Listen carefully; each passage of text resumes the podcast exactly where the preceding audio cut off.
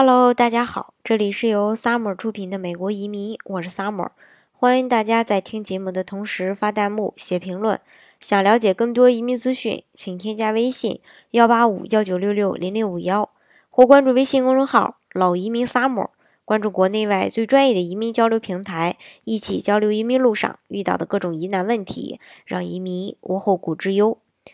嗯，近最近这段时间吧，由于 H1B 和 EB5 政策的收紧，使得很多呃移民公司打出了杰出人才移民很简单，或者说你就是下一个杰出人才移民的这么一个旗号。其实这样的做法呢，误导了很多想要移民美国的小伙伴。事实上，申请杰出人才移民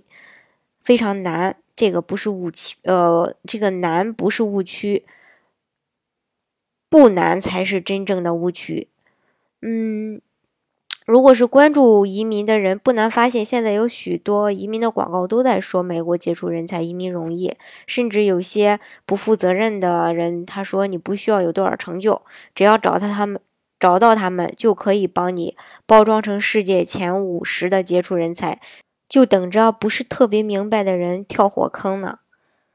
嗯，甚至原本做一比五。投资移民的人也抱着试一试的心态去争取杰出人才移民的名额，但是到最后呢，是耗费时间、耗费精力，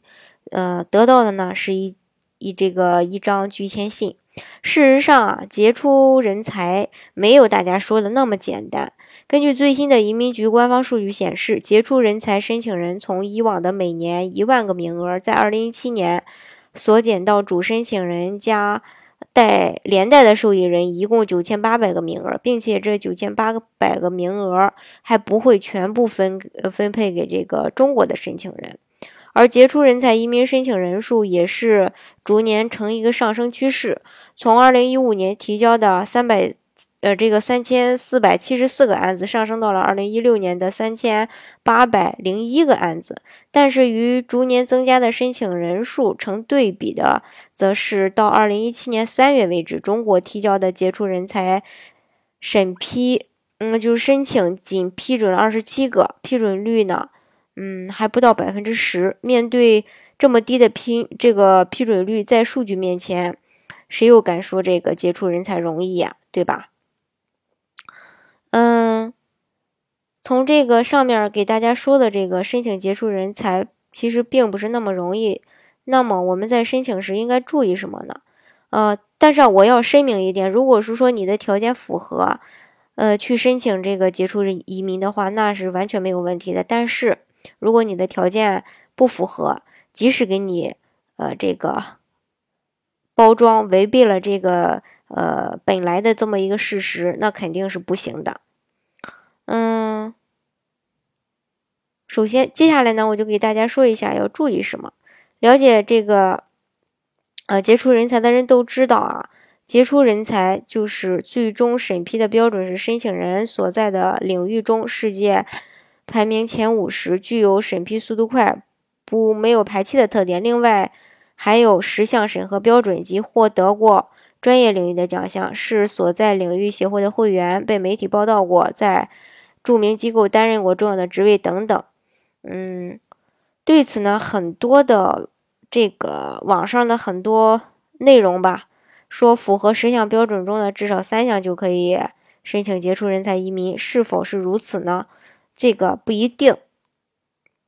因为之前。这种就是很多人呀，他虽然是帮人家提交了，但是也有会被拒签的客户。他们已经有些满足了四项标准，但是还是被拒签。这就好比这个，呃，北京电影学院，嗯，招生的标准说要长得漂亮的、个子高的、身材好的女生，但是光有这些条件，嗯，不一定具备这个演员需要的那么一个核心的呃技能。演技不过关，肯定也不会被选中的。所以，符合标准的情况下，如何从众多材料中提炼出申请人的独特价值，找到唯一这个其中的唯一性，并用理论去说服移民官，才是成功获批的一个关键因素。这考虑这个考验的是做案子的人的一个专业程度，以及呃对美国移民官的一个了解程度。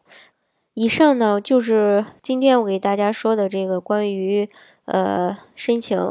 这个杰出人才移民的一些呃大家之前的一些误解吧。还是那句话，如果是说你的条件符合，申请完全是没有问题的。嗯，如果是说条件不符合的话，那建议大家不要去申请。这个呢，真是很浪费时间，因为前期要准备材料呀。嗯，这个也是对于工作比较繁忙的人来说，呃，准备材料也是一件非常麻烦的事儿啊。好，今天的节目呢，就给大家分享到这里。如果大家想具体的了解美国的移民政策的话，欢迎大家添加我的微信幺八五幺九六六零零五幺，或是关注微信公众号“老移民 summer”，关注国内外最专业的移民交流平台，一起交流移民路上遇到的各种疑难问题，让移民无后顾之忧。